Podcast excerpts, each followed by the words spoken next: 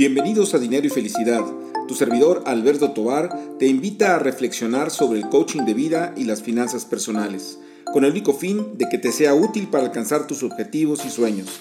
Sígueme en tu plataforma favorita de podcast, mándame tus comentarios y dudas. Me puedes encontrar en redes sociales con mi nombre Alberto Tobar Castro. Comenzamos. Hola, pues con el gusto de estar nuevamente con ustedes en este podcast de dinero y felicidad. Y bueno, quisiera eh, transmitirles una reflexión eh, este día. Eh, nosotros pensamos regularmente que las finanzas personales solamente tienen que ver con los flujos de gasto y luego a veces inclusive lo ampliamos al tema de los, de los ingresos, que también por supuesto es muy importante. y si vamos a decir que si nuestra cultura financiera pues nos da para eso, llegamos a los seguros en términos de cobertura, pero creo que hay que emplearlo todavía más, eh, sobre todo en este mes de septiembre y les explico por qué. Creo que tenemos que pensar eh, cuáles serían nuestras finanzas si morimos, es decir, qué es lo que le vamos a dejar a nuestra familia como previsión en caso pues de la nada deseable pérdida de la vida.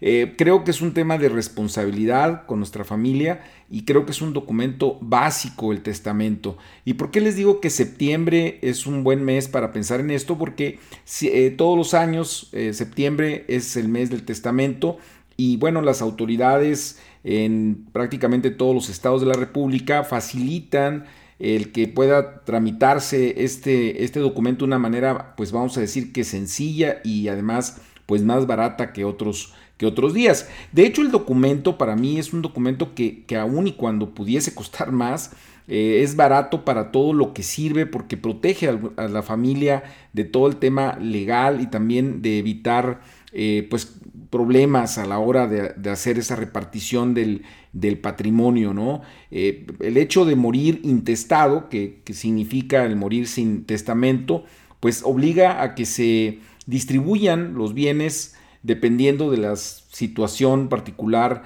de, los, de quienes son sus descendientes. O sea, por ejemplo, en el caso de una familia tradicional, vamos a pensar que es el, hombre quien fallece, bueno, la, mamá, la mujer tendría el 50% y el otro 50% los hijos. Eh, y, a veces uno piensa eh, que va a ser relativamente sencillo para las personas que, que nos sobreviven el ponerse de acuerdo. Y una frase que es muy común en estos casos es eh, ellos se, pondrán de acuerdo cuando me muera, ¿no? Porque ellos se llevan muy bien y entonces no habrá ninguna situación problemática. Y, bueno, yo he visto enormidad de casos y yo estoy seguro que quienes me están escuchando también podrán tener algunas experiencias en este sentido, de familias que eran muy unidas y que precisamente en esta repartición de bienes se complican las cosas y terminan alargándose los procesos, dificultando las, las situaciones.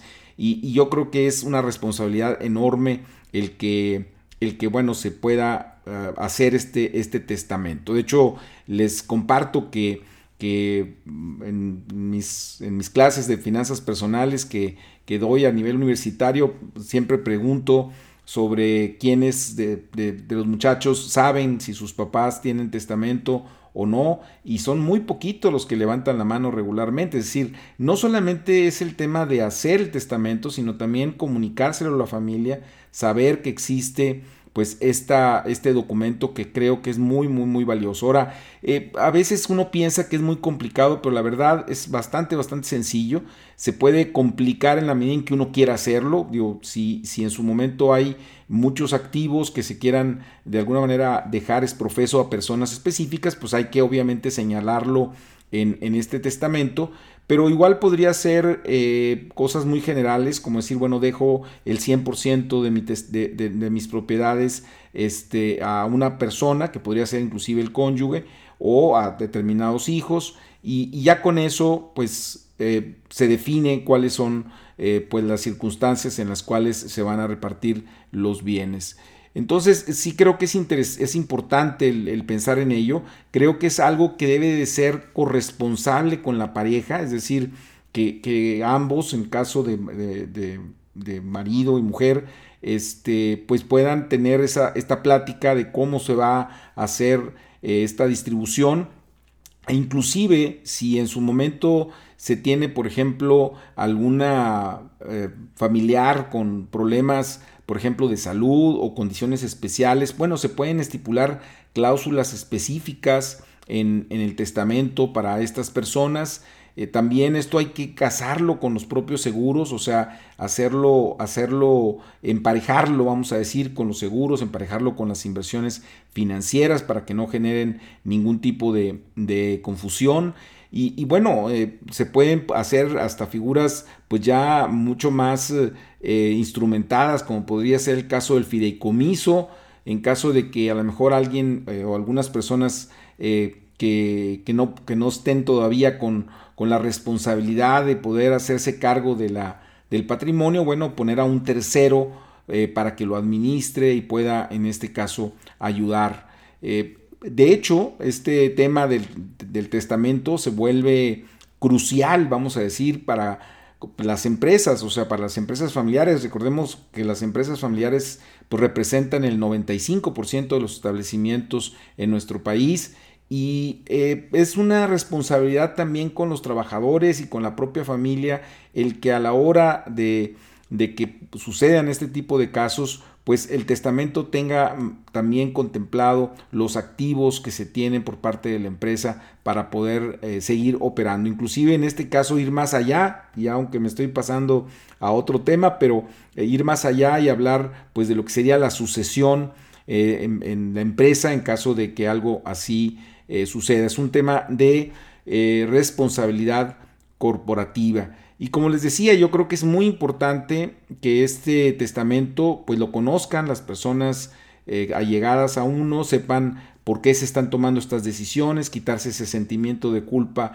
en términos de qué dejo a quién y explicar por qué se toman las decisiones, que esté obviamente también en un lugar pues que sea fácil de encontrar, para que las personas sepan cuando alguien fallece, pues dónde puede estar este documento para poderlo hacer y que pues, no genere sorpresas eh, inesperadas en todo, en todo este proceso.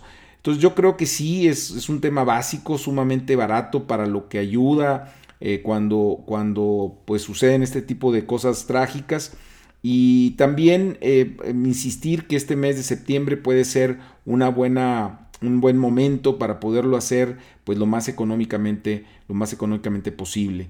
Eh, de hecho, eh, les, les, comento que, que, eh, por ahí en el financiero hay algunas columnas que he estado escribiendo sobre este tema. el próximo este, jueves pues estaré escribiendo también sobre el tema de, de, la muerte y cómo la administración se complica cuando, cuando se fallece. Y, este, y lo, para los que quedan, pues eh, sí es una complicación seria, ¿no? Y, los invito a que, a que puedan revisar esta columna en el periódico Financiero. Eh, pues bien, ese es el comentario que quería hacerles el día de hoy, la reflexión.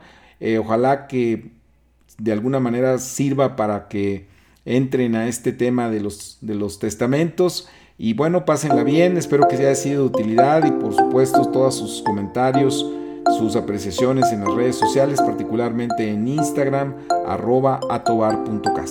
Hasta la próxima.